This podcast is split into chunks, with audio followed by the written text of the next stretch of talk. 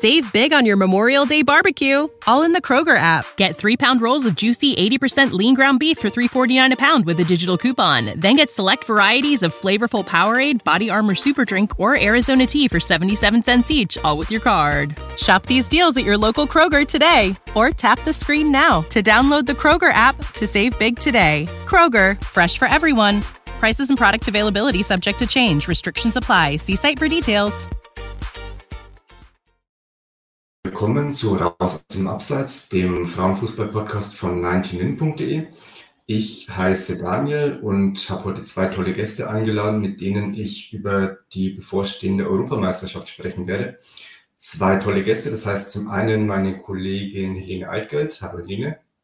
Hallo. Du bist bei 19in für den Bereich Frauenfußball zuständig und wir freuen uns sehr, dass wir Julia Simic gewinnen konnten. Julia, schön, dass du da bist. Ja, ich freue mich auch. Du bist ehemalige Nationalspielerin. Du hast gespielt in der Bundesliga bei Bayern, bei Wolfsburg und bei Freiburg. Hast dann auch in England gespielt bei Aston Villa und äh, bei, bei, bei West Ham ähm, Genau. und zuletzt dann beim AC Mailand. Und ganz wichtig, ähm, wir haben ja jetzt die Europameisterschaft vor der Tür. Du hattest gerade auch eine Europameisterschaft. Du bist Co-Trainerin bei der U17-Nationalmannschaft. Und du kannst dir mal verraten, auf welchen Platz ihr gekommen seid. Ja, wie du schon angekündigt hast, ähm, es war recht erfolgreich. Wir sind Europameister geworden mit der U17-Nationalmannschaft und war ein tolles Turnier, war eine tolle Erfahrung. Es war mein erstes Turnier als, als Trainerin und als in, de, in der Rolle sozusagen und wenn auch nur als Co-Trainerin, aber es ist ein tolles Gefühl, da ist was, richtig was zusammengewachsen. Man ist von Spiel zu Spiel stärker geworden und noch mehr irgendwie als Gruppe auch gewachsen und als Gemeinschaft und es war einfach extrem ja, schön zu sehen und Teil davon zu sein und seinen Beitrag da auch zu leisten und einfach ja eine tolle Erfahrung, gerade für die Mädels. Die sind, glaube ich, immer noch euphorisiert, auch wenn es jetzt schon über zwei Wochen her ist. Und es ist ja, sowas vergisst man natürlich nie äh, in, seinem, in seinem gesamten Leben. Da kommt man immer mal wieder drauf zurück zu sprechen. Und wenn es nur die Erfahrungen sind und der Erfahrungswert, den man natürlich auch als junge Spielerin dann auch mitnehmen kann oder eben auch als, als junge Trainerin. Ja, da kannst du ja der A-Nationalmannschaft ein paar Tipps geben, wie es funktionieren könnte. Wer sich interessiert, wie die U17 EM gelaufen ist, der kann sich gerne die Highlights auf uefa.tv angucken. Da muss man nur unkompliziert einen kostenlosen Account eröffnen, dann kann man sich alle Highlights angucken. Das empfehlen wir natürlich sehr. Gut, wir wollen ähm, gleich starten und zwar mit der Kadernominierung der deutschen Mannschaft. Die wurde am Dienstag, wurde der Kader bekannt gegeben. Und wir blenden mal ein, welche Spielerinnen alle nominiert worden sind. Es handelt sich um den vorläufigen Kader. Das heißt, es sind jetzt insgesamt 28 Spielerinnen nominiert. Ich glaube, könnt ihr ihn schon sehen? Ja. ja. Genau. Es sind insgesamt 28 Spielerinnen nominiert. Später werden dann noch fünf Spielerinnen gestrichen. Das heißt, wir werden insgesamt dann mit 23 Spielerinnen nach England fahren. Erste Frage, gibt es irgendeine Überraschung oder war das so zu erwarten? Was würdest du sagen, Julia? Ich glaube, mehr oder weniger war es zu erwarten. Ich glaube, es war ganz toll, dass ganz viele wieder äh, Stammkräfte auch wieder zurückkehren. Also wenn man auf den Kader guckt, dann sieht man ganz viele bekannte Namen und Gesichter und allein, dass eine Alexandra Popp auch wieder dabei ist und dass man einfach auch wieder so diese, diese Stammkräfte zurück hat. Und ich glaube, in der Konstellation hat man, hat man selten einen Kader zuletzt gesehen von der deutschen Frauennationalmannschaft, weil doch immer wieder irgendwo Ausfälle vorhanden waren. Ich glaube, es gibt jetzt natürlich mit Jenny Marujan und natürlich auch mit Melanie Leupolz, die jetzt ausfallen. Selina Cerci, so ein bisschen die, die Newcomerin der Saison, die leider auch mit einem Kreuzbandriss ausfällt jetzt für die, für die EM oder zumindest für den vorläufigen Kader. Gibt es aber trotzdem natürlich auch junge Spielerinnen wie eine Nicole Agnomi, die man vielleicht noch nicht so auf dem Schirm hat, oder Chantal Hagel auch, die eine super Saison gespielt hat jetzt bei, bei Hoffenheim. Eine Sjöke Nüsken kennen wahrscheinlich auch noch nicht so viele, weil sie einfach auch noch sehr, sehr jung ist und noch nicht so häufig dabei war und auch noch kein Turnier gespielt hat. Aber ich glaube, der Kader an sich ist stimmig. Das sieht nach einer guten Frauennationalmannschaft aus mit sehr, sehr vielversprechenden Namen und guten Stützen wieder, die zurückgekehrt sind, gerade rechtzeitig sozusagen zur EM. Auch eine Marina Hegering, die endlich wieder dabei ist nach langen Verletzungen. Deswegen so richtig überraschend, glaube ich, ist jetzt niemand. Äh, es, wie du ja auch sagst, ist ja auch noch nicht der endgültige Kader. Da fallen ja auch noch mal fünf Spielerinnen raus und ich glaube, dann hat man einfach eine richtig, richtig gute, ja, enge Breite auch an, an Qualität in der Mannschaft und dann kann man, glaube ich, auch gut ins Turnier starten. Würdest du das so ähnlich sehen, Helene, oder hat dich irgendwas überrascht? Ja, ich würde eigentlich zustimmen. Also genau, sehr wichtig, dass jetzt eben Stützen wie Pop und Hegering wieder zurück sind. Ja, zwei Namen, die vielleicht noch diese Saison davor ähm, dabei waren, waren jetzt Lena Petermann von Montpellier und Leonie Meyer von Everton. Die sind ja jetzt nicht auf der Liste. Ja, ist, ist jetzt auch nicht unbedingt überraschend, würde ich sagen. Also ich konnte mir dann auch schon gut vorstellen, dass die beiden ihm gestrichen werden. Also Petermann hatte eigentlich eine ganz gute Saison, fand ich. Ich glaube, so zehn Tore hatte sie auch geschossen. Aber Sturm ist eben auch nicht, nicht die Position, wo Deutschland jetzt den meisten Bedarf hat. Und bei Everton war es ja generell eine ziemlich schwierige Saison. Ja, sie hatten ja viele gute Verpflichtungen vor der Saison und schon große Erwartungen und dann irgendwie doch keine so guten Resultate, viele Trainer, mehrere Trainerentlassungen und das sorgt dann natürlich auch für ein bisschen Unruhe. Und Meier war dann auch nicht immer gesetzt, deswegen hat mich das jetzt auch nicht so sehr überrascht. Jetzt habt ihr beide schon angesprochen, dass mit Marina Hegering und mit Alexandra Popp zwei wichtige Stützen zurückkehren nach langer Verletzungspause. Alexandra Popp war 15 Monate verletzt, kam dann im Lauf der Rückrunde zurück. Marina Hegering ist fast die ganze Saison ausgefallen, hat, glaube ich, nur fünf Bundesligaspiele, hat jetzt am letzten Bundesligaspieltag gegen Potsdam ihr Comeback gefeiert. Glaubt ihr denn, dass die beiden ihr bestes Niveau dann bis zur EM erreichen können oder wird man da eventuell ähm, eher auf andere Spielerinnen setzen müssen. Helene, was meinst du? Ja, gute Frage. Also ich finde, Pop hat man es schon teilweise etwas angemerkt, jetzt in den ersten Spielen für Wolfsburg nach der Verletzung, dass sie eben schon ein bisschen raus war. Und für mich stellt sich dann auch die Frage, wo sie dann überhaupt spielen würde jetzt bei der EM. Sie ist ja sehr vielseitig, kann, kann eigentlich fast überall auf dem Feld eingesetzt werden ähm, ob jetzt im defensiven Mittelfeld oder ganz vorne. Aber genau dann ist natürlich so ein bisschen die Frage, wo, ähm, wo Martina Voss-Tecklenburg jetzt mit ihr planen würde. Und ja, da bin ich mir. Ich glaube, ich glaube, das, hat sie, das hat sie sogar am Dienstag bei der Kaderbekanntgabe erklärt, dass sie planen mit Alexandra Popp auf der Mittelstürmerposition. Ich mhm. glaube, das ist ja. die Idee, aber du hast natürlich recht, sie ist so vielseitig einsetzbar ich glaube, im Laufe eines Turniers wird man dann auch flexibler reagieren müssen. Und wenn jetzt Bedarf im Mittelfeld ist, dann könnte man natürlich Alexandra Popp dann auch im Mittelfeld spielen lassen. Ja. Ja, Was gut, würdest du sagen? Ja, vielleicht nochmal kurz zu ähm, Pop dann. Dann wäre sie natürlich in Konkurrenz zu Lea Schüller. Die ist ja Torschützenkönigin natürlich der Bundesliga geworden. Also ich würde dann eher davon ausgehen, dass Schüller dann in den meisten Spielen vielleicht startet und ähm, Pop vielleicht auch eingewechselt wird, die dann nochmal ein anderer Typ ist und einen neuen Impuls geben kann. Ja, und bei Hegering ist ja nochmal ein bisschen anders. Sie hat ja jetzt nochmal weniger gespielt. Ich kann das wirklich schwer einschätzen, wie, wie ihr Niveau jetzt ist. Aber wenn sie fit ist, ist sie natürlich schon eine sehr wichtige Stütze für die Mannschaft. Was meinst du, Julia?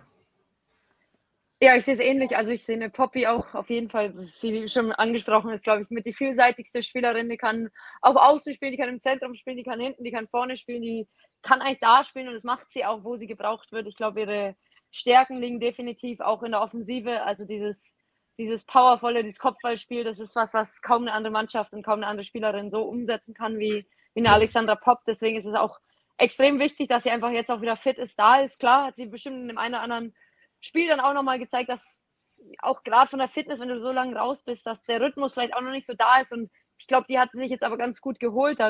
Sie wurde ja, glaube ich, auch in der heißesten Phase jetzt auch wieder fit. Da ging es dann direkt gegen Barcelona und das war natürlich irgendwie auch direkt so das höchste Spieltempo, was man dann auch äh, erfahren kann. Deswegen ist es da wahrscheinlich dann auch noch nicht hundertprozentig, war sie noch nicht bei 100 Prozent einfach angekommen und das glaube ich, da hat sie jetzt einfach auch noch gute Wochen Zeit, da wirklich auch an ihr Maximum zu kommen. Und so wie ich sie einschätze, schafft sie das. Das ist eine, die unbedingt will, die unglaublich viel Willensstärke auch mitbringt. Und am Ende ist sie auch irgendwie so ein bisschen, ja, einfach eine Maschine, die funktioniert dann auch, wenn sie funktionieren muss. Und das ist ja irgendwie auch die, die Hoffnung, die man auch in sie setzt. Und am Ende ist ja auch die Kapitänin, was ja auch nicht so unwichtig ist. Deswegen glaube ich, wenn sie fit ist, wird sie auch spielen und wird sie auch viele Spiele von, von Beginn an spielen ähm, und glaube, das muss auch das Ziel sein, weil sie halt auch so viel Erfahrung mitbringt, dass sie einfach auch eine extreme Stütze für die Mannschaft ist. Und zu Marina Hegering, ja, kann man einfach nur hoffen, dass sie schnell ihr maximales Niveau erreicht, weil die Defensive natürlich auch so ein bisschen das Thema auch in den letzten Wochen war natürlich bei der Nationalmannschaft, dass man da einfach auch eine, eine gute eingespielte Formation jetzt dann auch braucht. Viele Spiele sind jetzt ja auch nicht mehr. Man hat jetzt noch ein Testspiel gegen die Schweiz und davor aber noch Maßnahmen und ähm, ja, einfach auch äh, Lehrgänge, in denen man sich auch noch finden kann und sich einspielen kann. Und da ist es einfach wichtig, dass man schnell entscheidet, das ist jetzt dann auch die, die Formation. Und da ist eine Hegering natürlich mit ihrer ganzen Qualität, Erfahrung, auch mit ihrer ja, Spielstärke und ihrem Coaching der Kommunikation, die ist ja auch nicht ganz unwichtig auf der Position, extrem wichtig für die Mannschaft, um dann auch einfach Halt von, von hinten und von der Defensive auszugeben. Eine kurze Nachfrage noch zu Alex Popp. Du hast schon gesagt, dass sie Kapitänin ist. Würdest du jetzt als Trainerin sagen, die Kapitänin muss immer spielen? Oder ist es auch möglich, dass Alexandra Popp von der Bank aus diese Rolle als Kapitänin so ausfüllt, wie sie eben ausgefüllt werden muss? Ja, sicher muss man schauen. Also ich glaube, so ganz ähm, ja, salopp entscheiden kann man es nicht von vornherein, egal was ist, sie spielt, sondern ich glaube, dafür ist die Mannschaft und gerade auch die Offensive zu stark. Dafür hat die Mannschaft auch jetzt lange genug ohne sie gespielt und auch in gewisser Weise sich da vorne natürlich auch so ein bisschen schon auch Positionen erarbeitet. Da gibt es ja auch eine Svenja Huth, die äh, spielen kann und da gibt es eine, ähm, eine Tabea Wasmut, die natürlich auch da vorne spielen kann. Eine Jule Brandt kann da vorne auch spielen. Klar, Lea Schiller, Torschützenkönigin. Da sind viele Positionen auch schon besetzt worden in den letzten Monaten. Deswegen ist natürlich der Anspruch aber trotzdem von Alex Popp, sich dann einen Platz zu erarbeiten. Und dieser Konkurrenzkampf macht sie am Ende dann auch so aus und spannend und die Mannschaft auch stärker, dass da immer einem Rücken lauert, die wenn du selber nicht die Leistung bringst, dass dann eine andere dich ersetzen kann, das vielleicht auch eins zu eins oder eventuell noch besser. Deswegen spornt es ja auch so ein bisschen diesen Konkurrenzkampf an und macht jede einzelne Spielerin besser. Und ich glaube, ein Freiticket bekommt eine Alex Pop auch nicht, selbst wenn sie Kapitänin ist. Aber ich glaube, dass allein diese Ambition ist so viel Motivation für sie selbst, dass sie da unbedingt auch von Beginn an ran will. Und deswegen wird sie auch alles, alles reinhauen jetzt in den nächsten Wochen. Und am Ende entscheidet sie Bundestrainerin. Aber es ist ja auch die beste, ja, die, beste Wahl oder die, ja, ein Luxusproblem quasi, was sie dann hat, wo sie hoffentlich dann auch aus dem Vollen schöpfen kann in der Offensive. Mhm. Stichwort Konkurrenzkampf. Die Bundestrainerin hat am Dienstag öfter davon gesprochen, dass es sehr wichtig sein wird, dass die Achse in England dann funktioniert. Welche Spielerinnen gehören denn jetzt zu dieser Achse? Also gibt es Spielerinnen, die eurer Meinung nach jetzt schon absolut gesetzt sind, wenn sie denn fit sind? Was würdest du da sagen, Helene? Ja, ich denke, die gibt es schon. Also ich würde da vielleicht so, ja, Merle Foms natürlich nennen, ist ja die klare Nummer eins, ähm, wurde ja auch nochmal betont. Dann Lena Oberdorf, wird, denke ich, auch eigentlich jedes Spiel bestreiten, wenn sie fit ist. Ähm, Clara Bühl auf links wird auch sehr viel Spielzeit bekommen, denke ich. Ähm, auch Lea Schüller und genau dann würde ich vielleicht auch noch Lina Magul und eben Alexandra Popp so als Bestandteile dieser Achse nennen. Ja, das wäre so meine. Würden die bei dir auch spielen, Julia? Ja, da gehe ich voll mit. Ich glaube, es ist so, ja, man muss mal schauen, eben auch was mit Lina Magul dann auch ist und eben dann, wie, wie Poppy auch eingesetzt wird, wie eine Clara Bühler auch fit ist und eingesetzt wird. Ich bin auch absolut bei Sarah Jabritz natürlich, bei Lena Oberdorf, hoffentlich Marina Hegering, wenn sie so schnell einfach jetzt auch ihre Form auf den Platz bekommt. Und dann kann für mich auch eine ganz entscheidende Spielerin Sidney Lohmann werden komplett mhm. überzeugt. Die war viel verletzt, leider Gottes auch. Ist auch eine junge Spielerin, aber man hat gesehen, auch gerade in den Champions League-Spielen, dann auch gegen Paris, was, was, was diese Spielerin imstande ist zu leisten, wenn, wenn sie an ihr Maximum kommt. Und das, das kann die Mannschaft richtig weit bringen, weil das ist eine Qualität. Da beneiden uns andere Nationen dafür, wirklich auch für eine Clara Bühl, für eine Sidney Lohmann, für auch eine Jule Brandt da vorne drin. Das sind alle Spielerinnen, die, die unglaublich viel Qualität haben. Die sind natürlich noch relativ unerfahren, aber genau wie du sagst, es wird wichtig sein, dass man eine Achse hat. Es wird sich, glaube ich, jetzt auch äh, vom Gesundheitszustand ein bisschen wird abhängig sein, aber eben auch, wie sich die Mannschaft jetzt findet in den nächsten Wochen bei den nächsten Lehrgängen. Aber ich glaube, es ist wichtig, dass man da drumherum dann eben ein Gerüst um, um das, ja, um die Stabilität, um die Säule herum baut und dann, glaube ich, kann das sozusagen was richtig Starkes vom Kern aus auch werden. Auf welcher Position haben wir denn die größten Probleme eurer Meinung nach? Vielleicht Innenverteidigung? Könnte man das sagen? Was meinst du, Helene? Ja, ich würde schon die Innenverteidigung am ehesten als Problemfeld nennen. Also persönlich bin ich auch der Meinung, dass Lena Oberdorfs beste Position schon das defensive Mittelfeld ist. Aber eben weil Deutschland jetzt auf der Innenverteidigung auch Bedarf hat, wird sie dann vermutlich dort spielen. Also ähm, sie, ja, sie wurde da ja auch oft eingesetzt ähm, von Horst Tecklenburg eben. Und genau, neben ihr dann Hegering, falls sie fit ist, ist das natürlich eigentlich schon eine, ein sehr gutes Duo, aber das ist dann natürlich ein bisschen die Frage jetzt. Also da will ich schon am ersten die Innenverteidigung nennen. Vorne auf den Flügeln ist Deutschland eigentlich ganz gut besetzt und im Mittelfeld am besten, würde ich sagen. Also der Konkurrenzkampf da ist ja wirklich groß. Dann da Lohmann, Dallmann, Nüsken, Hut, Pop, Däbritz und dann gibt es ja eigentlich auch noch Maruschan und äh, Leupolz, die jetzt eben nicht dabei sein können. Also da ist die Qualität schon sehr groß. Ja. Jetzt hast ja. du gesagt, äh, bei dir würden in der Innenverteidigung Kathi Hendricks spielen und Marina Hegering, wenn sie fit ist. Was ist, äh, nee, nee, äh, nicht Kathi Hendricks, sondern ähm, du hast gesagt Lena Oberdorf und Marina Hegering. Was ist denn mit Kathi Hendrich? Ja, also ich finde, ähm, sie hat auch eine super Saison gespielt jetzt bei Wolfsburg, wirklich nochmal einen großen Schritt nach vorne gemacht, ähm, vor allem in der Rückrunde. Also da fand ich sie wirklich konstant ähm, eine der besten Wolfsburger Spielerinnen.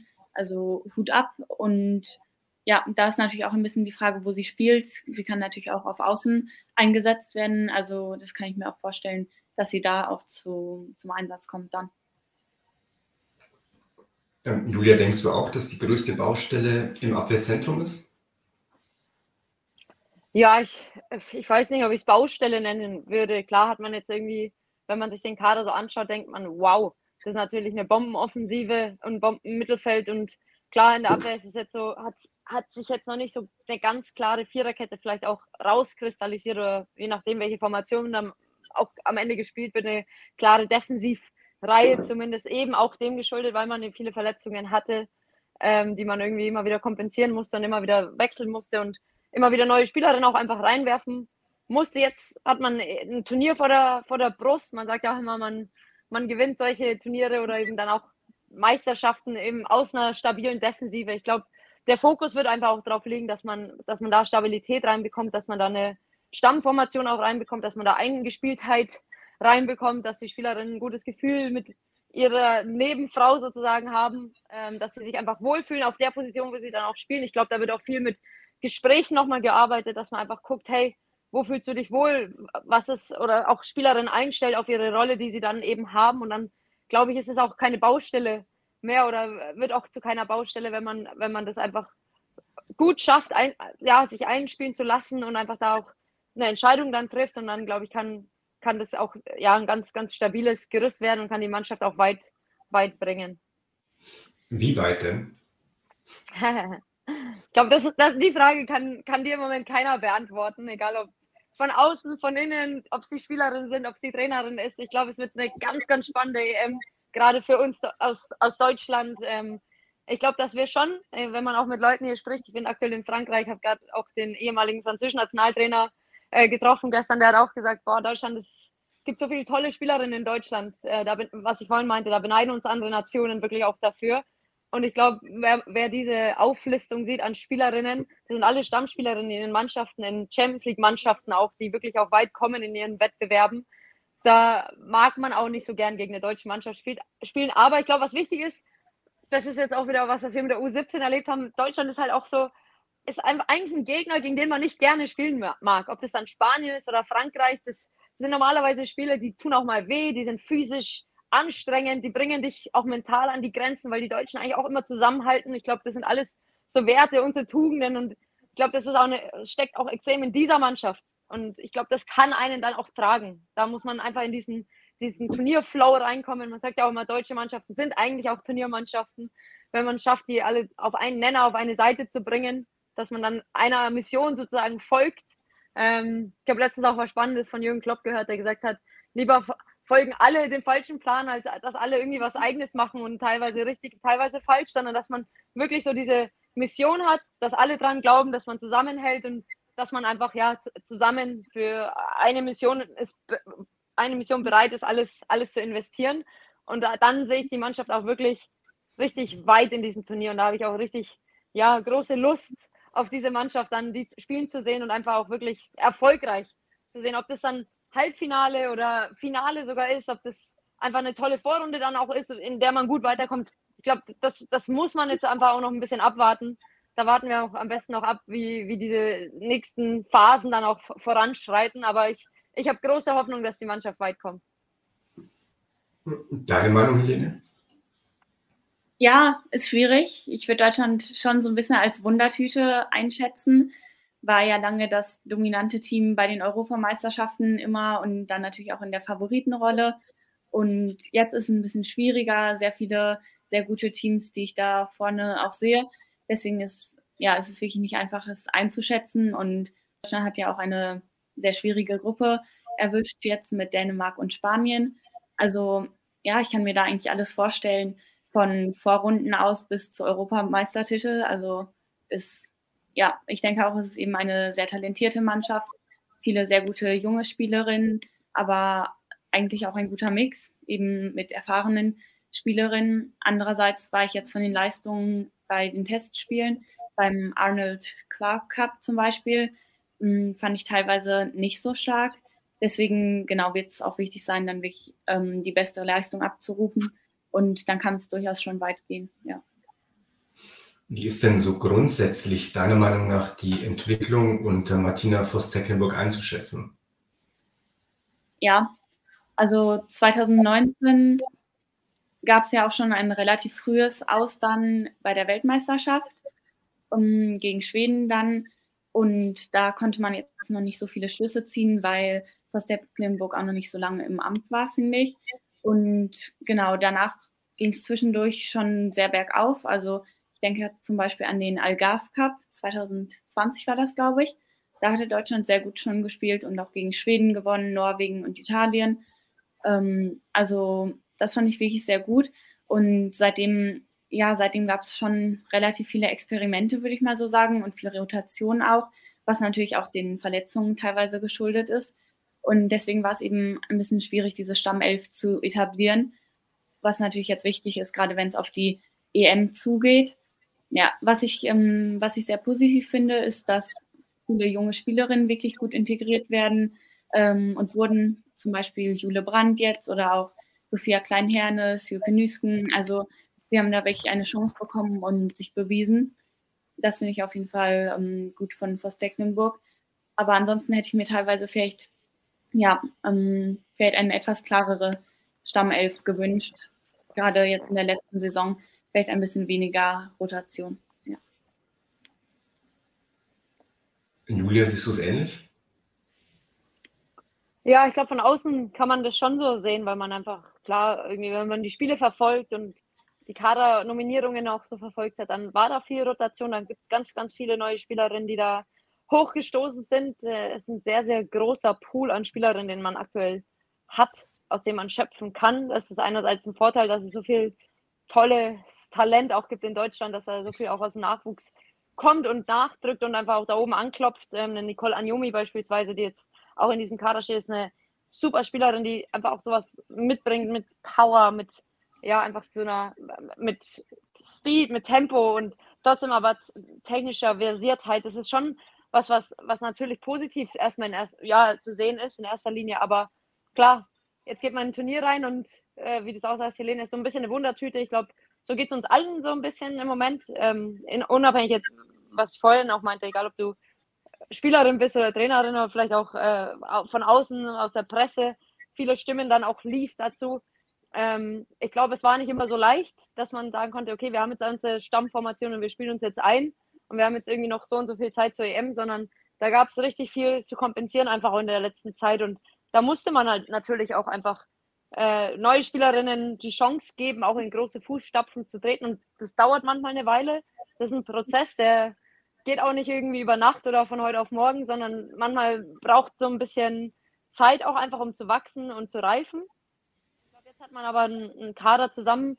Da haben jetzt alle Spielerinnen schon mal ihre Erfahrung gesammelt in der Nationalmannschaft. Das sind jetzt wenig Experimente meiner Meinung nach. Und jetzt ist halt einfach die Zeit, wo es klar nicht mehr viel Zeit zu, zu, zu, zum Turnierstart dann auch gibt, aber ich glaube trotzdem noch genügend, um jetzt Prozesse wirklich zu automatisieren und so ins Feintuning dann zu gehen, um dann auch wirklich eine, eine Top-Mannschaft aufs, aufs Feld zu schicken. Mhm. Ja, Stichwort Top-Mannschaft. Wir haben ja am Anfang schon gesagt, dass insgesamt fünf Spielerinnen noch gestrichen werden müssen. Also wir haben jetzt im vorläufigen Kader 28, im endgültigen Kader sind es dann 23. Und jetzt äh, müsst ihr mir natürlich sagen, welche fünf Spielerinnen leider zu Hause bleiben müssen. Vielleicht fängst du an, Helene. Ah. Ja, schwierig, schwierig. Bei den Torhüterinnen würde ich jetzt denken, dass Tufekovic am ersten nicht mitkommt, weil, ja, weil sie ansonsten eben öfters auch nicht im Aufgebot stand. Und ich fand, sie hatte eine gute Saison bei Hoffenheim, gerade die Hinrunde, zum Beispiel bei, bei den Spielen gegen Barcelona. Da hat Hoffenheim ja schon ein paar Tore kassiert, aber ohne sie wären es nochmal deutlich mehr gewesen. Aber ja, ich denke, da hat sie vielleicht auch ein bisschen Pech, dass Deutschland eben sehr, sehr stark besetzt ist auf der Torhüterin-Position. Deswegen würde ich mal sagen, dass sie vermutlich nicht mitkommt. Dann, ja, dann kann ich mir vorstellen, Chantal Hagel und Nicole Anjomi auch noch, weil sie eben auch noch relativ neu sind bei der Nationalmannschaft und jetzt auch erst diese Saison so regelmäßig dazugestoßen sind. Und dann wird vielleicht die Trainerin schon auf etwas mehr Turniererfahrung aufsetzen. Und die letzten zwei ist dann schwierig. Ja, vielleicht Sarah Dorsun. Also, sie hat natürlich auch schon sehr lange bei der Nationalmannschaft gespielt, hat auch viel Erfahrung, aber ich würde sie jetzt nicht als die Nummer eins in der Innenverteidigung sehen.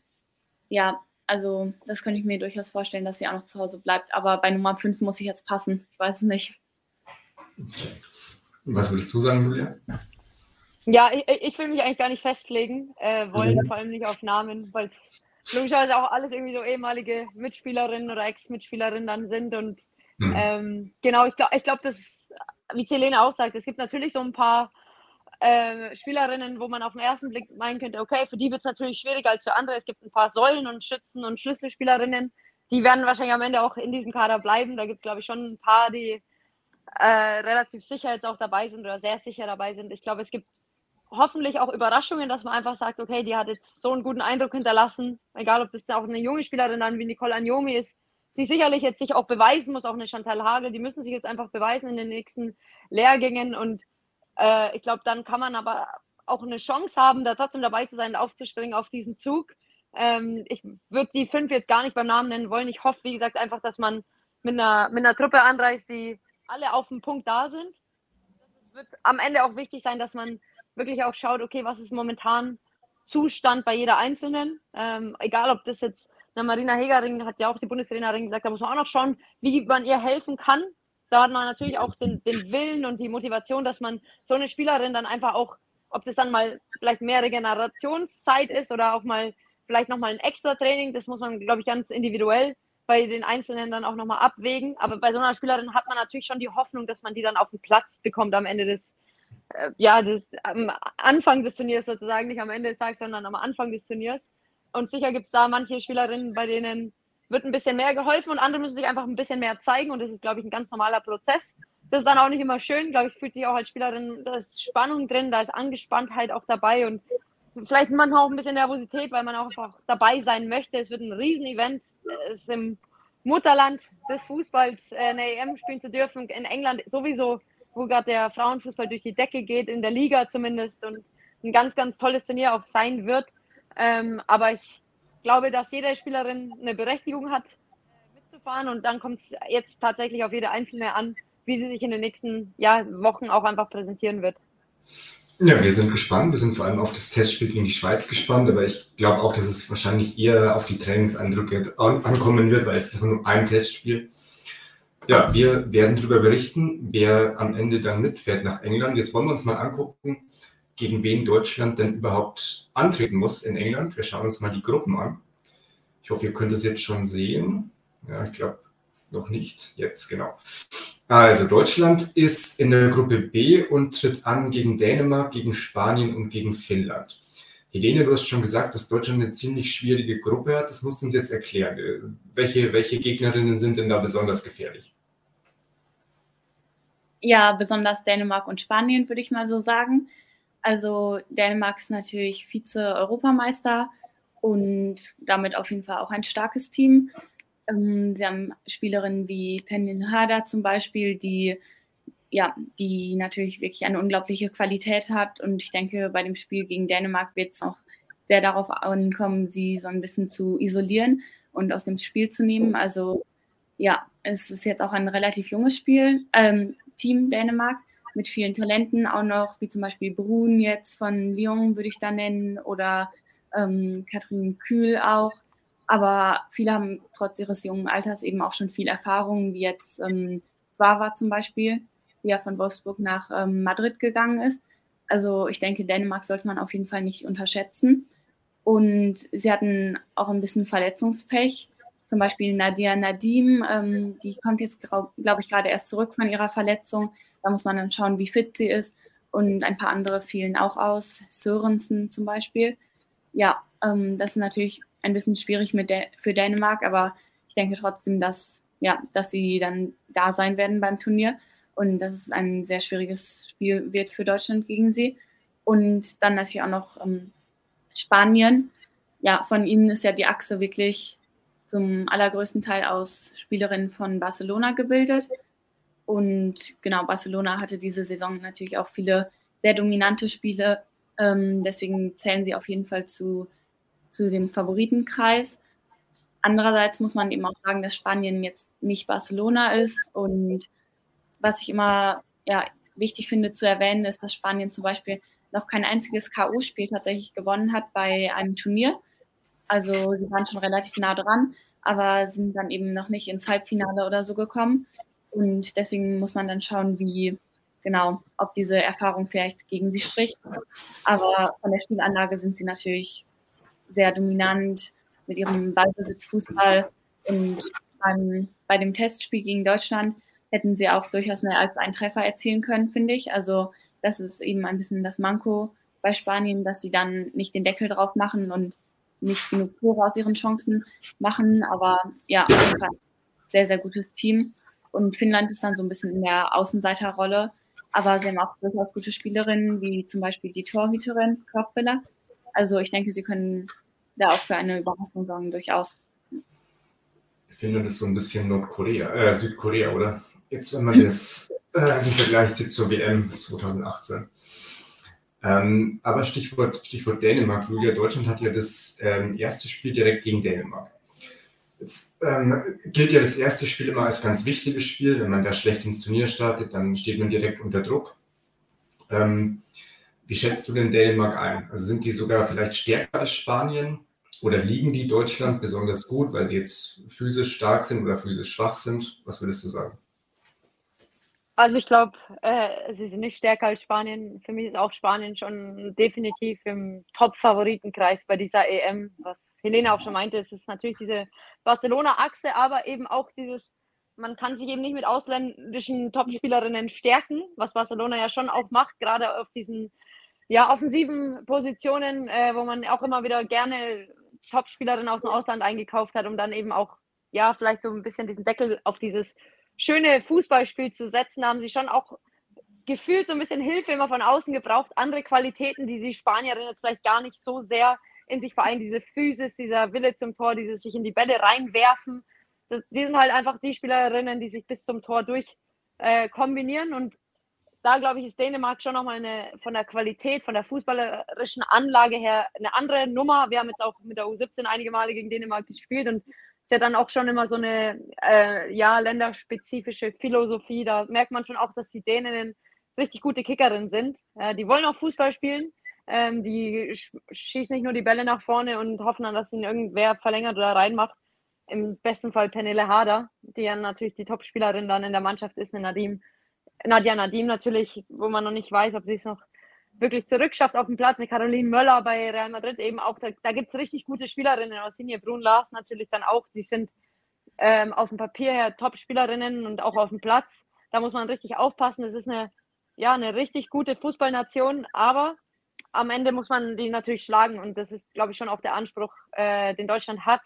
Es wird extrem wichtig, dieses Spiel, weil man immer so ein bisschen ja, Gradmesser im ersten Spiel auch natürlich sieht, wie man in das Turnier rein startet dann auch. Und das ist dann eben Dänemark, da muss man einfach auf dem Punkt da sein. Und ich glaube, von der fußballerischen Anlage, wie Dänemark auch spielt, dass sie sich nicht nur hinten reinstellen und dann kontern, damit, sondern auch mitspielen wollen. Da glaube ich, kommt Deutschland gut damit zurecht. Es liegt uns gefühlt so ein bisschen besser, als wenn man eine Mannschaft ja, mhm. auseinanderspielen muss, sondern wenn eine Mannschaft auch einfach mitspielt und Räume sich dadurch auch ergeben, gerade für unsere guten offensiven Spielerinnen, die man dann auch natürlich in gute Positionen bringen kann, glaube ich, ist Dänemark ein sehr, sehr anspruchsvoller Auftaktgegner, aber einer, der uns auch liegt und den man auch schlagen kann. Gerade eben, wenn man eine, gute Mannschaft auf dem Platz bekommt mit einem guten Matchplan. Und da gibt es ein paar Raketen in der Mannschaft, das glaube ich, wissen wir aber auch und auf die kann man sich dann auch, glaube ich, gut einstellen. Trotzdem muss man extrem vorsichtig sein, aber ich glaube, das ist ein, ein guter Auftaktgegner für uns. Ja, gerade weil Dänemark ja so ein anspruchsvoller Gegner ist, hat es mich ein bisschen überrascht, dass wir nur ein Testspiel vor der EM angesetzt haben gegen die Schweiz. Ähm, hat euch das auch überrascht? Oder ähm, ja, oder habe ich einfach keine Ahnung? Ja, ich, ich, antworte mal als erstes. Ich traue mich ja. mal. Ich glaube, ja. es ist äh, vielleicht auch einfach so die Erkenntnis jetzt aus den letzten Spielen, dass man nicht immer nur einfach Spiele braucht, um Spiele zu machen, um sie einzuspielen, sondern manchmal muss man eben auch ins Feintuning reingehen und in Mechanismen nochmal in Abläufe, einfach auch Trainingszeit auf dem Platz zu haben, ist manchmal auch wichtig.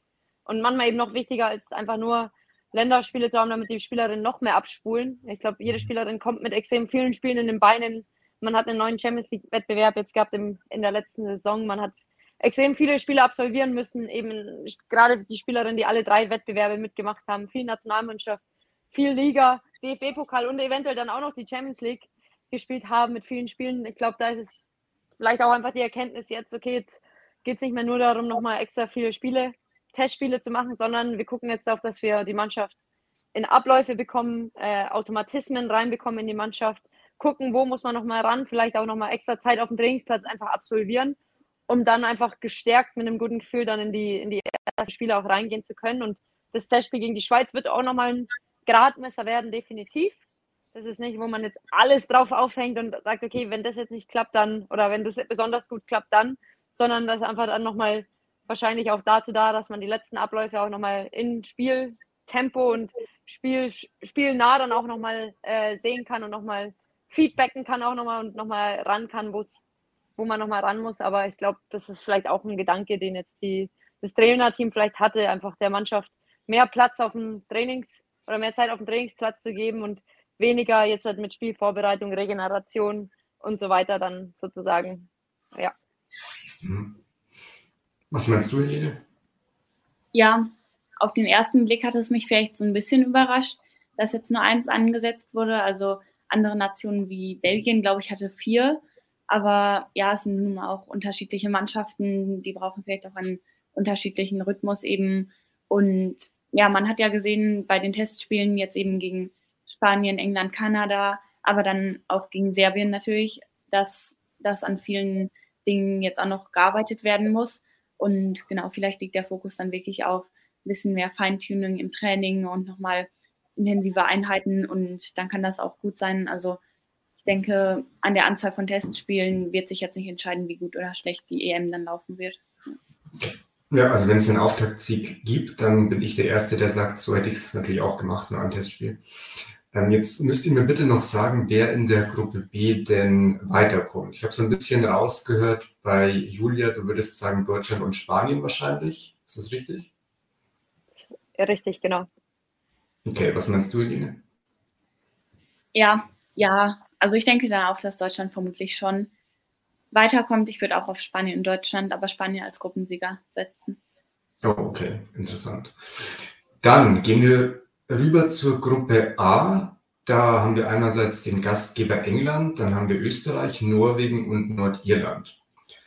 Was hältst du denn von dieser Gruppe, Helene? Ja, spannende Gruppe auf jeden Fall. Da ist noch nicht klar, wer weiterkommt, würde ich mal sagen. England als Gastgeber natürlich mit großen Erwartungen ähm, in diesem Turnier und ich denke, England und Norwegen sind vielleicht auch eher noch in der Favoritenposition, dann weiterzukommen. Aber Österreich hat auf jeden Fall auch gute Chancen. Also 2017 waren sie ja so ein bisschen das Überraschungsteam ähm, des Turniers, waren da auch im Halbfinale. Also ich kann mir schon gut vorstellen, dass sie dann, dann das auch nochmal wiederholen können. Und ja, genau, England ist schon, schon sehr stark in letzter Zeit, finde ich. Also Sarina Wiegmann hat da wirklich gute Arbeit geleistet, hat das Team wirklich ähm, nochmal ein bisschen umgekrempelt, eine klare Philosophie ähm, eben dem, dem Spiel gegeben und man sieht wirklich, wie sie, wie sie angreifen wollen.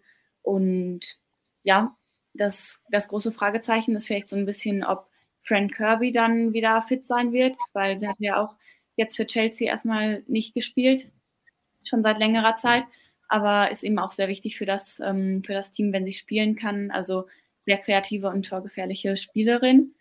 Und ja, der Heimvorteil kann dann natürlich auch nochmal ähm, ein, ja, ein wichtiger Punkt sein.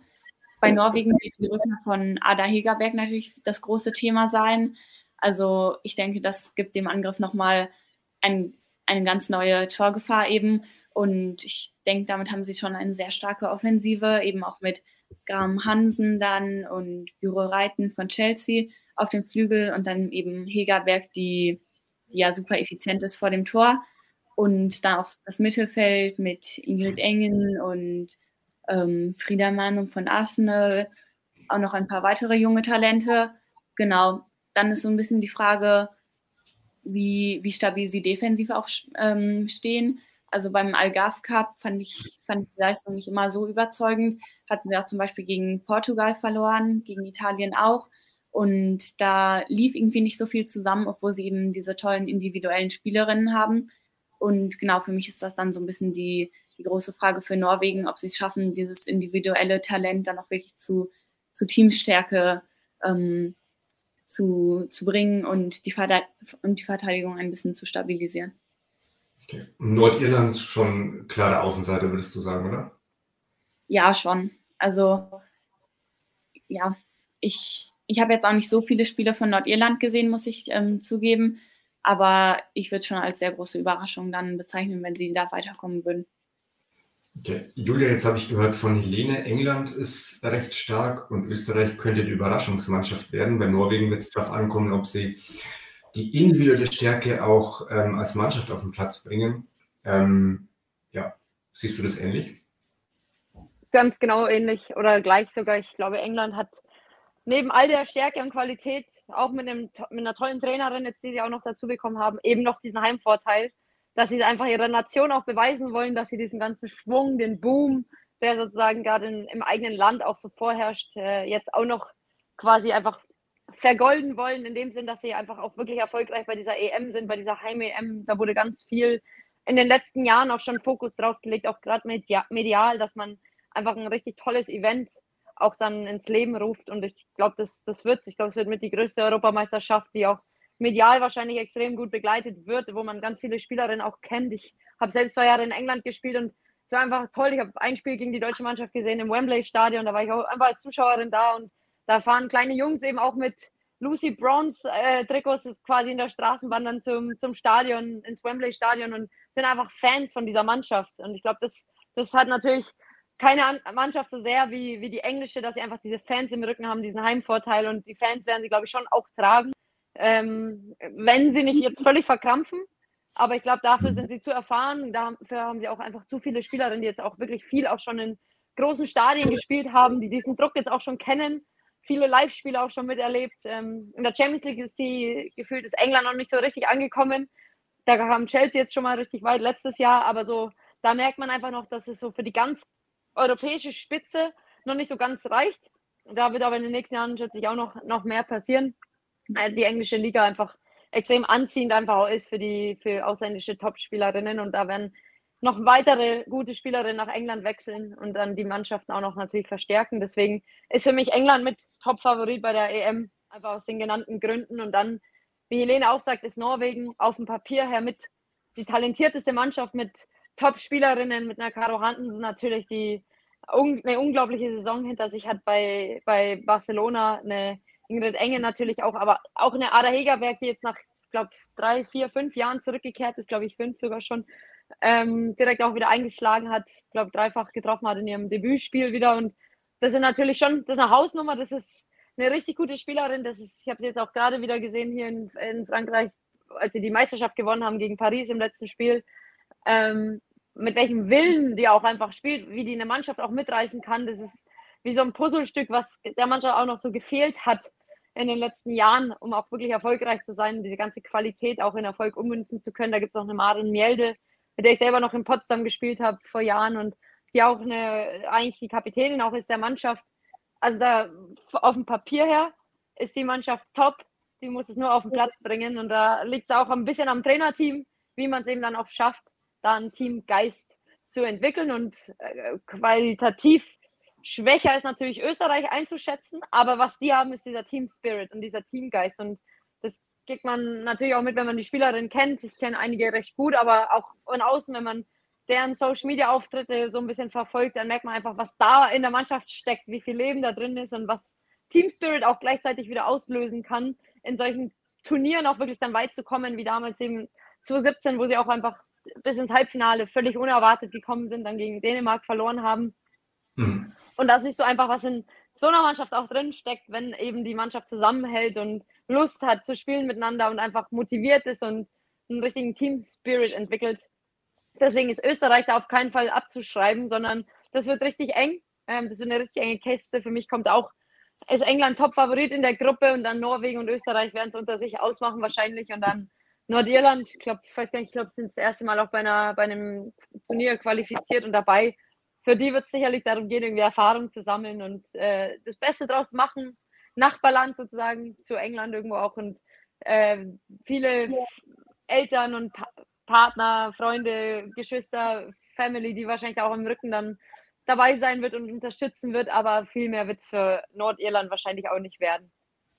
Okay, also ihr würdet sagen, England kommt weiter in der Gruppe A und dann wird es ein ganz enges Rennen zwischen Österreich und Norwegen. Dann gucken wir uns nochmal die Gruppe C an. Da ist der Titelverteidiger dabei, die Niederlande. Schweden ist mit dabei, Portugal ist nachgerückt für Russland und dann ist die Schweiz dabei, gegen die Deutschland auch das einzige Testspiel bestreitet. Wie sieht es denn in der Gruppe so aus? Gibt es da einen klaren Favoriten oder ist es da ähnlich spannend wie in Gruppe A und Gruppe B? Julia. Ja, also wenn man Dänemark, ähm, sorry, Niederlande sich anschaut, dann ist es natürlich eine Mannschaft auch mit unglaublich viel Qualität, äh, mit einer auch tollen Spielanlage niederländische Mannschaften spielen in der Regel auch einen richtig guten Fußball. Ähm, das geben natürlich auch die Spielerinnen her. Allein wenn man so ein paar Namen hört, Daniel van de Donk, Miedemar, Bernstein von Bayern, Jill Roth, Dominik Janssen von Wolfsburg, da gibt es richtig, richtig viel Qualität einfach in dieser Mannschaft. Lieke Martens, die jetzt ein bisschen Verletzungsprobleme hat in der letzten Saison bei Barcelona, aber eigentlich auch eine europäische Top-Top-Spielerin ist. Ähm, deswegen ist, ist die Niederlande gerade eben jetzt auch als äh, ja, amtierender Titelverteidiger sicherlich auch in den engen Favoritenkreis zu zählen. Also für mich ganz klar auch unter den Top 3 bis 5 dabei. Ähm, und dann, klar, ist die Gruppe nicht einfach. Portugal, sagen wir immer so, ist so, die, so Spanien light. Die haben sich in den letzten Jahren richtig gut entwickelt. Die spielen richtig guten Fußball. Da gibt es ganz viele Spielerinnen, die auch angefangen haben, Futsal zu spielen ähm, und so mhm. über den Futsal sozusagen zum Fußball gekommen sind. Das heißt, von der Fußball fußballerischen Qualität ist da richtig viel Substanz vorhanden. Die können richtig gut Fußball spielen und sind natürlich an den einen oder anderen Ecken noch nicht irgendwie eine Top-Mannschaft und noch nicht irgendwie äh, ausgereift als Mannschaft und von ihrer Spielanlage, aber eine Mannschaft, die auch richtig gut Fußball spielen kann, die auch einfach ansehnlichen Fußball spielt, aber sicherlich Schwierigkeiten hat gegen Mannschaften wie eine Niederlande, Schweden oder eben auch die Schweiz zu bestehen. Und Schweden, klar, ich glaube, äh, Silber gewonnen bei Olympia. Immer eine Mannschaft, die auf die zu zählen ist, immer gute Spielerinnen dabei, ähm, immer eine Top-Nation im, im, Frauenfußball seit Jahren. Auch nicht mehr so das Top-Standing, weil ihre Liga nicht mehr äh, zu den besten Europas gehört. Also in den letzten Jahren sind andere Ligen vorbeigezogen. Vorher war es wirklich auch die schwedische Liga, die immer eine richtig gute Rolle gespielt hat, auch international. Das ist nicht mehr der Fall, auch weil sie einen anderen Spielmodus haben, aber sie haben trotzdem richtig gute Spielerinnen, Rolfe und eine Eriksson als, als Beispiele, die einfach auch top, top Qualität haben. Und dann gibt es, klar, die Schweiz, die immer so ein paar Superstars gefühlt in ihrer Mannschaft haben, eine Lia Welti auch oder eine Ramona Bachmann, ähm, die natürlich ja, mit zu den besten Spielerinnen wahrscheinlich Europa oder sogar weltweit gehören. Da ist die Frage, wie, wie geschlossen treten die auch auf die Schweizer als Mannschaft? haben einen guten Trainer äh, mit Nils Nielsen, äh, Trainer, aber haben auch einfach jetzt nicht unbedingt die Tiefe und die Breite in ihrer, in ihrer Mannschaft, wie es andere Mannschaften dann auch haben. Die haben elf, zwölf richtig gute Spielerinnen und dann wird es schwierig, falls die eine oder andere dann ausfällt. Also von der Kadertiefe her jetzt keine Top-Nation, aber eben in, in, der, in der Spitze richtig gute Spielerinnen, die dann eben auch den Unterschied machen können. Deswegen, das ist so eine Gruppe, die, glaube ich, da wird für alle richtig schwer. Da wird jedes Spiel richtig, richtig schwierig. Da kann Niederlande weiterkommen, da kann Schweden weiterkommen, da kann für mich auch Schweiz weiterkommen und eventuell auch eine Überraschungs, ein Überraschungsmoment mit Portugal, aber ich zähle da schon eher Niederlande und Schweden zu den ähm, beiden Favoriten, aber mit, ne, mit einer guten, mhm. ähm, mit einem guten Teamspirit und mit einer guten Entwicklung jetzt von der Schweiz kann da natürlich auch noch was passieren. Schätzt du die Schweiz auch so schwach ein, Helene? Oder würdest du sagen, die kommen weiter? Also ich will jetzt nicht sagen schwach, aber es habe ich auch nicht. ja, ja, genau. Ähm, aber, ähm, aber es ist natürlich schwierig mit dem Weiterkommen in der Gruppe. Also man hat ja Titelverteidiger und dann Schweden, die haben jetzt die Silbermedaille geholt, zweimal hintereinander bei den Olympischen Spielen auch und sie haben eben eine super Defensive. Also das hebt Schweden für mich so ein bisschen von den anderen Teams ab. Also da sind sie wirklich sehr stabil. Eriksson von Chelsea wurde ja schon gesagt, dann auch Ilestedt ähm, von PSG, Hannah Glas auch von Bayern. Also ähm, davor sichert dann auch noch Caroline Seger als Kapitänin die Abwehr ab. Also da, da, das ist auch so ein bisschen ein Alleinstellungsmerkmal, finde ich, dass sie da wirklich so sicher hinten stehen. Das haben jetzt nicht viele andere Mannschaften. Und genau, viele, viele Spielerinnen sind da eben auch im besten Fußballeralter eigentlich. Also so ein bisschen eine goldene Generation. Und ja, das soll jetzt natürlich gekrönt werden mit der EM. Und da ist dann auch ein bisschen die Frage, ob diese defensive Stabilität zulasten von der Kreativität vorne gehen wird. Das muss man dann einfach schauen. Also eigentlich haben sie dann natürlich auch Qualität mit Jakobson und Rolfö und Blackstenius. Aber ja, aber gegen Irland zum Beispiel im Testspiel hatten sie auch ein paar Problemchen, sich da eben klare Chancen rauszuspielen. Also das ist für mich da so ein bisschen die Frage. Und die Niederlande dann so ein bisschen der Gegenentwurf weil sie sind natürlich offensiv sehr, sehr stark. Martens, ähm, Miedemann natürlich, ähm, Boat, Van de Donk, aber Martens und Van de Donk kommen jetzt eben auch von Verletzungen zurück. Da ist dann auch die Frage, wie, wie gut sie wieder in Form sein werden. Und ja, also die Niederlande auf jeden Fall mit einer sehr starken Offensive und dann, dann wollen sie mehr Tore als der Gegner erzielen. Und ich bin auf jeden Fall gespannt, wie, wie das so funktioniert bei der EM beim, die hatten ja auch ähm, beim Testspiel Wettbewerb damit gemacht. Tournoi de France war das, meine ich. Ähm, ja, genau. Da hatten sie, glaube ich, gegen Frankreich verloren. Also, also ich denke, die Offensive könnte noch ein bisschen besser laufen und die Defensive ist da schon ein bisschen länger anfällig. Aber ja, eben mit dieser individuellen Qualität kann auch jedes Spiel schnell entschieden sein. Und ja, deswegen ist es halt schwierig für die Schweiz. Und die Schweiz ist teilweise auch ein bisschen inkonsistent. Also an guten Tagen sind sie wirklich ein solides Team, spielen auch sehr geschlossen, haben ja auch Italien geschlagen zum Beispiel. Aber an schlechten Tagen gibt es dann eben eher ein Unentschieden gegen Rumänien. Also da hängen sie wirklich ein bisschen zu sehr von guten Ideen von den Einzelspielerinnen ab. Ähm, genau eben Velti, Tunugorcevic, Bachmann und sie haben halt auch viele junge Talente. Also für die Zukunft sehe ich da auf jeden Fall nicht schwarz. Ähm, ich denke, sie haben da auch sehr gute Nachwuchsarbeit, viele auch in der Bundesliga. Aber ähm, ja, es wird schon schwierig mit dem Weiterkommen, aber ich denke auf jeden Fall, dass sie einen Achtungserfolg auch erzielen können. Ja. Also ich sage, die Schweiz kommt weiter. Ist mir, ist mir egal, was ihr da denkt. Ähm, wir können jetzt aber dafür sagen, wer in der Gruppe D weiterkommt. In der Gruppe D ähm, haben wir einmal Frankreich, wir haben Italien, wir haben Belgien und wir haben Island. Ich würde sagen, das ist so die ausgeglichenste Gruppe.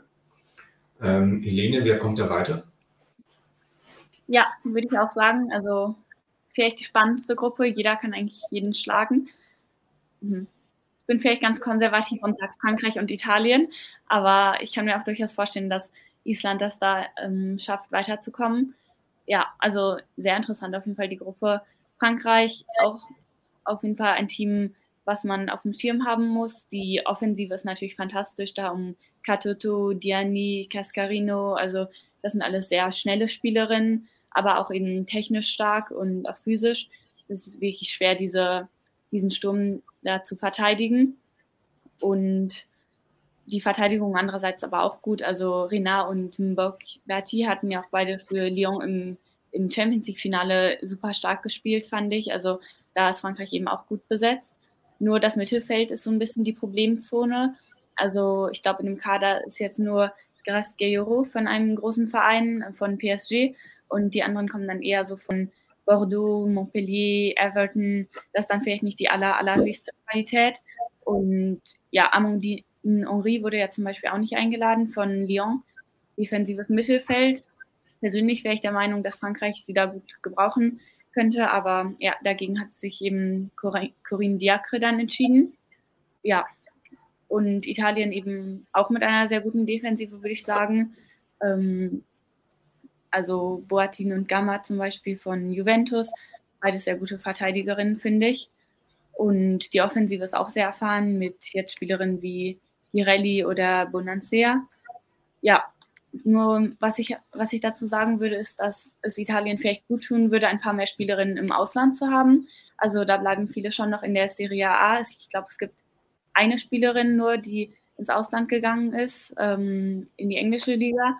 Und ich denke, für die Entwicklung des Teams wäre es auf jeden Fall gut, wenn da noch ein bisschen, ein bisschen mehr Bewegung drin wäre. Aber ansonsten hat Italien auch schon eine gute Entwicklung durchgemacht. Ja, aber sie sollten sich da eben nicht so sicher sein mit dem Weiterkommen, weil Island kann durchaus auch zum Überraschungsteam werden der EM. Sind eben schon sehr solide, aber auch sehr gute Einzelspielerinnen. Bei Bayern gibt es ja eine kleine Island-Delegation mit ähm, Runarsdottir und Vigersdottir und Wilhelmsdottir und genau und auch ähm, Björk Gunnarsdottir von Lyon natürlich.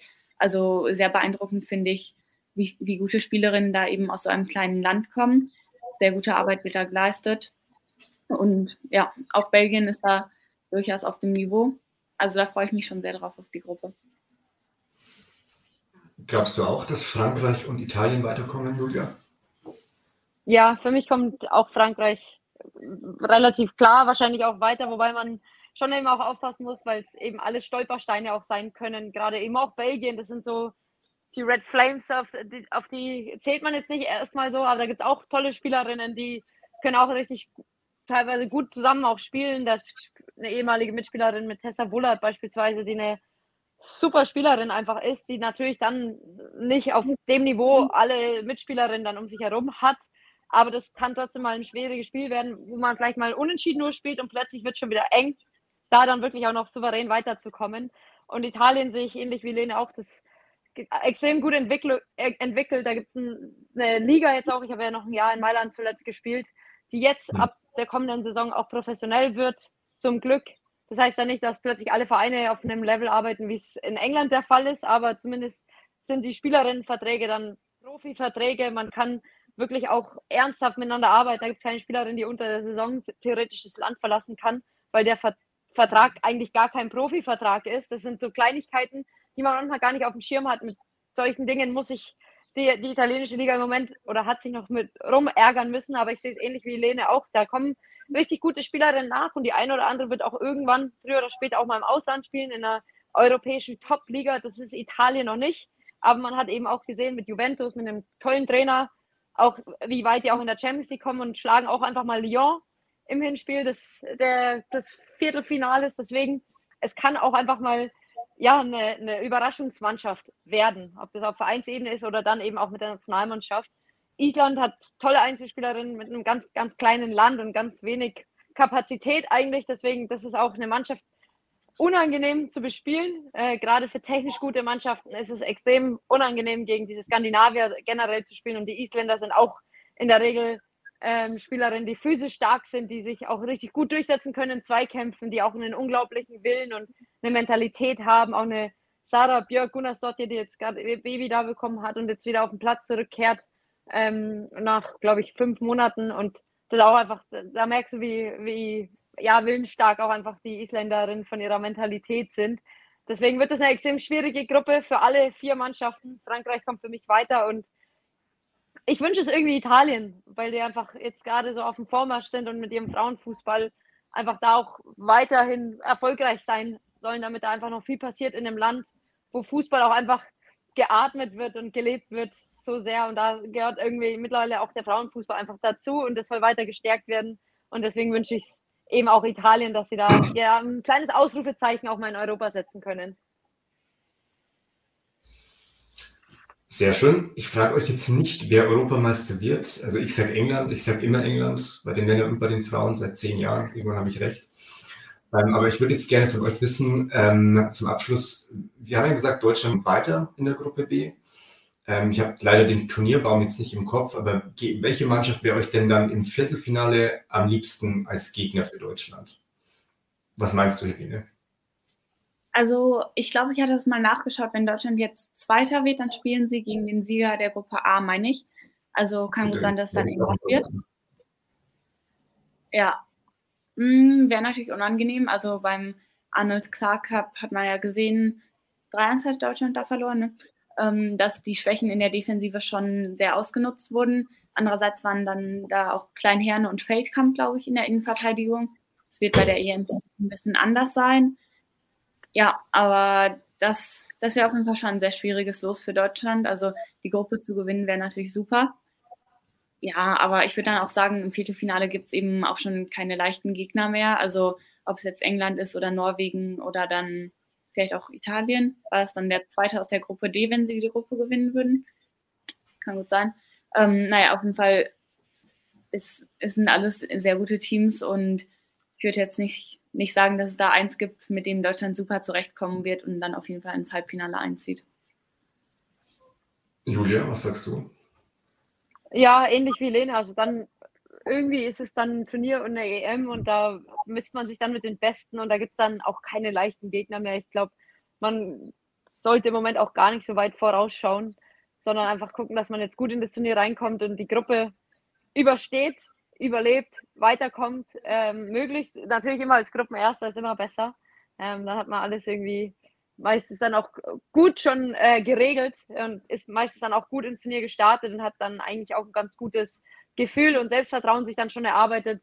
Ähm, darum geht es, muss, muss man nicht zittern bis zum Ende, weil man schon irgendwo Punkte hat liegen lassen, sondern ich glaube, darum geht es, dass man Dänemark souverän spielt und dann vielleicht auch gegen Spanien wirklich auf Augenhöhe mitspielen kann und am Ende muss man auch nicht jedes Spiel ganz klar gewinnen, sondern da kann man, wie gesagt, was ich vorhin auch schon meinte, mit eher deutschen Tugenden dann vielleicht auch mal zum Erfolg kommen und Spanien so ein bisschen an, an den Rande der Verzweiflung bringen und einfach auch mal gut verteidigen und vielleicht irgendwo auch mal ein Standardtor schießen und so auch mal gewinnen. Das gibt es ja auch noch im Fußball. Deswegen glaube ich, ist es wichtig, sich auf die Gruppe jetzt zu konzentrieren, da ja jedes Spiel gut anzunehmen und dann alles so nehmen, wie es kommt, zusammenzuwachsen und wie gesagt, diesem Plan folgen und dann hoffentlich ja auch weiterhin dann erfolgreich zu spielen.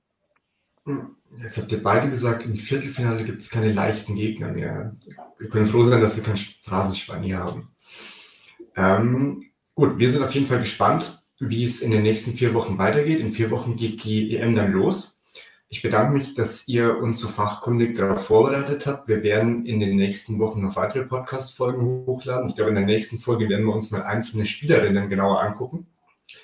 Und bis dahin, wir würden uns freuen, wenn ihr beim nächsten Mal wieder einschaltet. Bis demnächst. Tschüss. Ciao. Tschüss. So. When you need mealtime inspiration, it's worth shopping Kroger, where you'll find over 30,000 mouthwatering choices that excite your inner foodie. And no matter what tasty choice you make, you'll enjoy our everyday low prices, plus extra ways to save, like digital coupons worth over $600 each week. You can also save up to $1 off per gallon at the pump with fuel points. More savings and more inspiring flavors make shopping Kroger worth it every time. Kroger, fresh for everyone. Fuel restrictions apply. When you need mealtime inspiration, it's worth shopping Kroger, where you'll find over 30,000 mouthwatering choices that excite your inner foodie. And no matter what tasty choice you make, you'll enjoy our everyday low prices, plus extra ways to save, like digital coupons worth over $600 each week. You can also save up to $1 off per gallon at the pump with fuel points. More savings and more inspiring flavors make shopping Kroger worth it every time. Kroger, fresh for everyone. Fuel restrictions apply.